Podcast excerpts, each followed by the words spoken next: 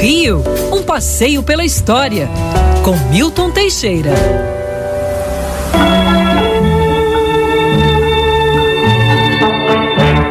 Meu mundo caiu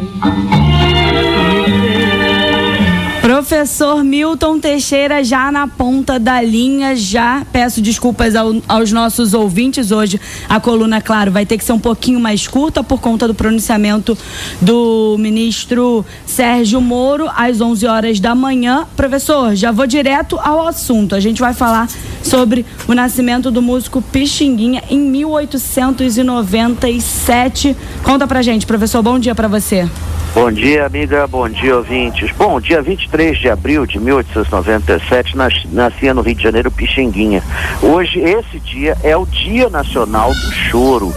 Então ele precisa ser lembrado. Pixinguinha era filho de um músico, Alfredo da Rocha Viana, era funcionário dos Correios, tinha uma coleção de partituras enorme.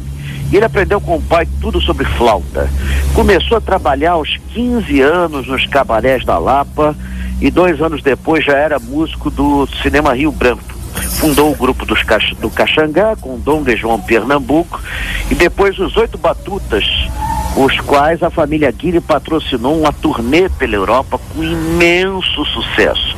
Pixinguinha levou o choro brasileiro para o mundo todo. Foi o cara que tirou o choro dos salões de baile, de festa, da classe média aqui do, do Rio de Janeiro, do Brasil, pode-se dizer, e levou para o mundo inteiro. Ele não inventou o choro, mas reinventou. O seu choro carinhoso, né, até hoje é considerado uma obra-prima. É, e ele depois, e ele fez muitos outros, Vou Vivendo, Lamentos, Rosa, 1 a 0 naquele tempo, Sofres porque Queres. O choro é interessante que Pixinguinha no estrangeiro fazia uma miscelânea muito interessante. Ele tocava jazz, samba, choro e tudo era a música brasileira. De tudo um pouco, né, brasileira. professor?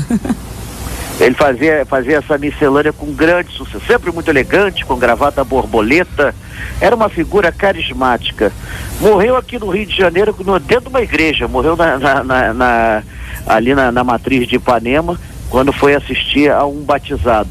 Mas deixou a sua marca registrada, porque o é conhecido como ritmo nacional pelo mundo todo, faz sucesso na Europa e isso graças ao nosso mestre Pixinguinha. Preve... Rocha Viana Filho.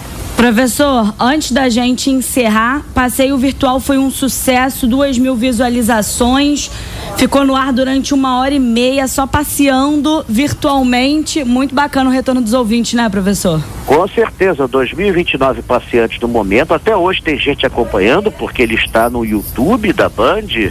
E é fica aí a sugestão, né? O Rodolfo sugeriu esse passeio, que sugira outros também, porque independente de voltarem os passeios a pé esse tipo de passeio é importante porque tem pessoas que não podem, não estão na cidade do Rio de Janeiro e querem conhecer ou tem problemas de locomoção ou de idade e tudo mais.